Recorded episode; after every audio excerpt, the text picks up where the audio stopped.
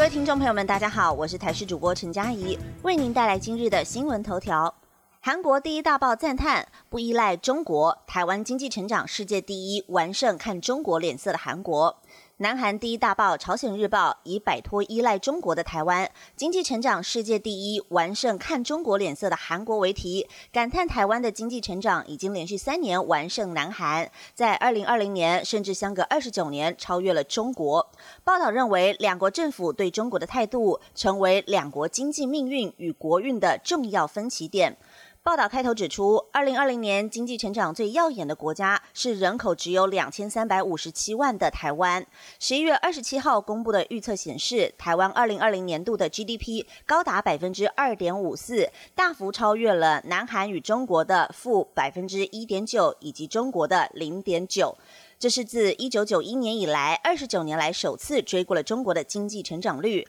同时也是在人口两千万以上的世界主要国家当中登上经济成长率第一名的宝座。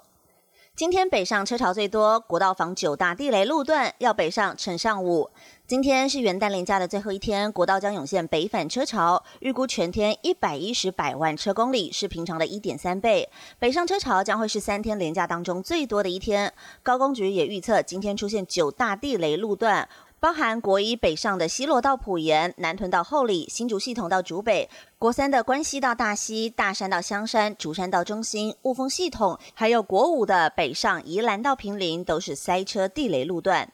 台铁明日号首航旧故障，前机务处长澄清与安全性无关。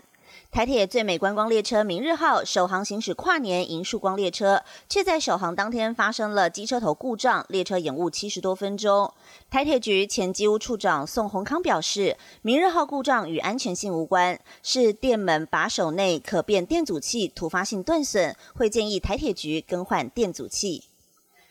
今明回暖，但礼拜四又有寒流报道，合欢山渴望降雪。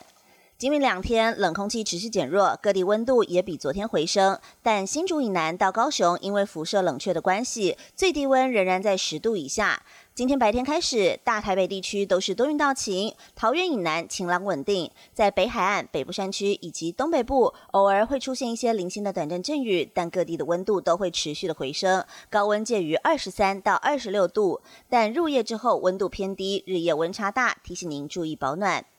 就在今夜，今年首场天文大秀流星雨，每小时会有一百一十颗闪亮流星划过夜空。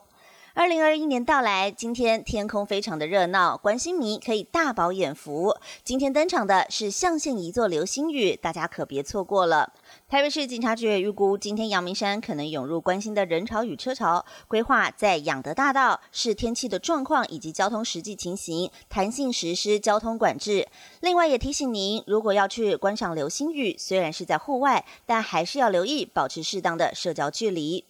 今天新增四例境外移入，指挥中心将于下午两点对外说明。据统计，目前国内累积了八百零八例确诊，分别是七百一十三例的境外移入，五十六例本土个案。目前仍有一百一十五人住院隔离中。本节新闻由台视新闻制作，感谢您的收听。更多内容请锁定台视各界新闻以及台视新闻 YouTube 频道。